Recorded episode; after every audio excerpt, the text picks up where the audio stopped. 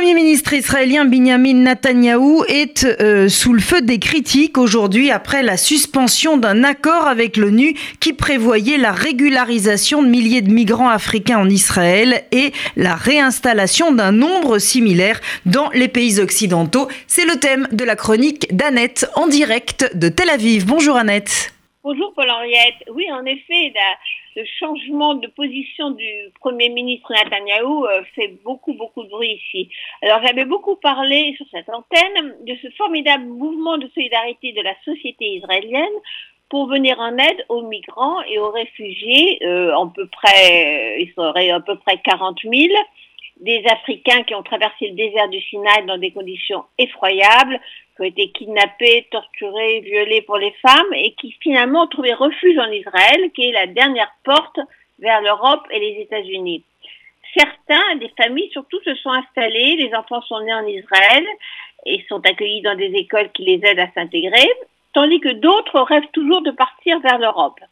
Alors le gouvernement avait décidé d'interner et d'expulser la majorité de ces demandeurs d'asile sur son sol, déclenchant un formidable mouvement, des manifestations tous les samedis soirs de dizaines de milliers d'Israéliens contre ces expulsions.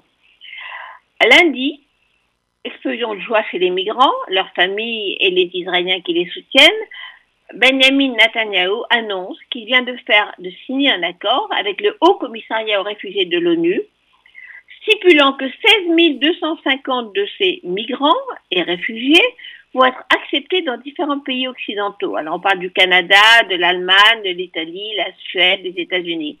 Et 16 000 autres vont avoir le droit de rester en Israël avec un permis de séjour. Le plan était parfait. Ceux qui veulent partir partent, ceux qui veulent rester restent. Tellement humain, un modèle d'accueil et d'immigration que tout le monde applaudit. C'était lundi. Six heures plus tard, mardi matin, Netanyahu a changé d'avis il, annonce dans un communiqué qu'il annule l'accord. Que s'est-il passé? Nathaniel explique qu'il a entendu les habitants du sud de Tel Aviv, où vivent la majorité des migrants. Il a entendu aussi sa base politique qui lui a envoyé, dit-il, des milliers de messages de protestation sur les réseaux sociaux.